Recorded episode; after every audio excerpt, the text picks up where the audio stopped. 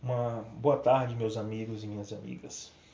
Hoje publiquei no perfil do meu escritório de advocacia um post contendo a seguinte informação: É assim que funciona a hipoteca judicial na prática. Neste post, coloquei uma breve informação sobre o assunto. Contudo, gostaria de aqui aprofundar um pouco mais sobre o tema. A hipoteca judiciária é uma ferramenta prevista no Código de Processo Civil em seu artigo 495. Mas não se trata de um mecanismo criado pelo novo Instituto Processual de 2015.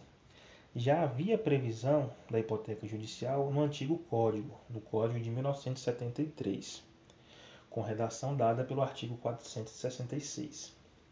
Porém, com procedimentos diversos do atual, recebendo pelo Código Novo, uma, o Código vigente, uma roupagem nova,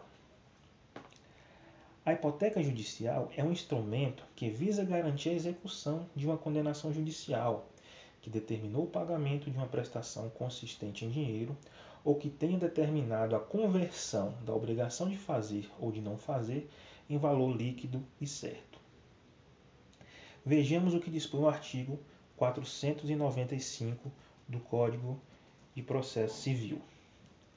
A decisão que condenar o réu ao pagamento de prestação consistente em dinheiro e a que determinar a conversão de prestação de fazer, de não fazer ou de dar coisa em prestação pecuniária valerão como título constitutivo de hipoteca judicial.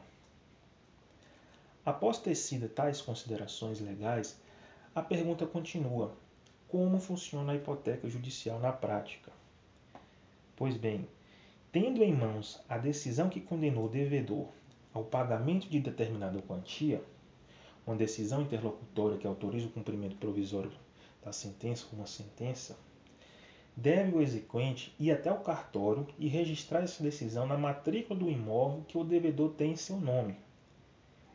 Este procedimento pode ser realizado mesmo antes de se iniciar a fase de cumprimento de sentença.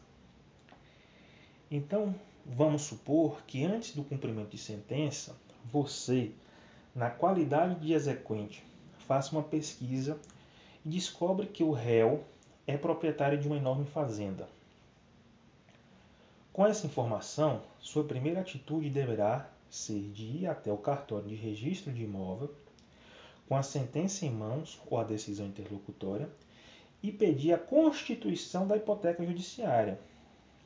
O cartório deverá anotar junto à matrícula do imóvel a informação de que aquela fazenda está hipotecada por conta de uma dívida estabelecida em decisão judicial. Este mecanismo serve para garantir que o executado vier a vender aquela fazenda, o comprador não poderá alegar desconhecimento da dívida, derrubando a tese de terceiro de boa-fé. Ou seja, uma vez registrada a hipoteca judiciária do bem lá no cartório, ainda que o bem tenha sido transferido para o nome de terceiro, o bem continua respondendo pelo pagamento da dívida.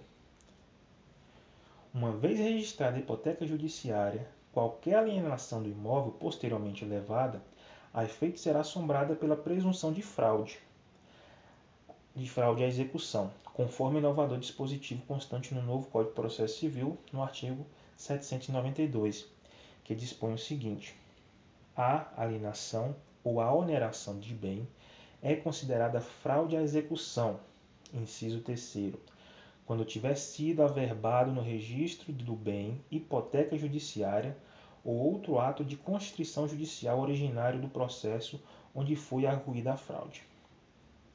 A hipoteca judiciária confere direito real de sequela e direito de preferência. Por fim, o novo regramento do artigo 495 do novo Código de Processo Civil se alicerçou sobre dois pilares: simplificação e otimização. Com efeito, sob a vigência do novo Código de Processo Civil, é bem mais fácil proceder-se ao registro da hipoteca judiciária, pois nem mesmo ordem judicial se exige. Muito obrigado a todos e uma ótima tarde.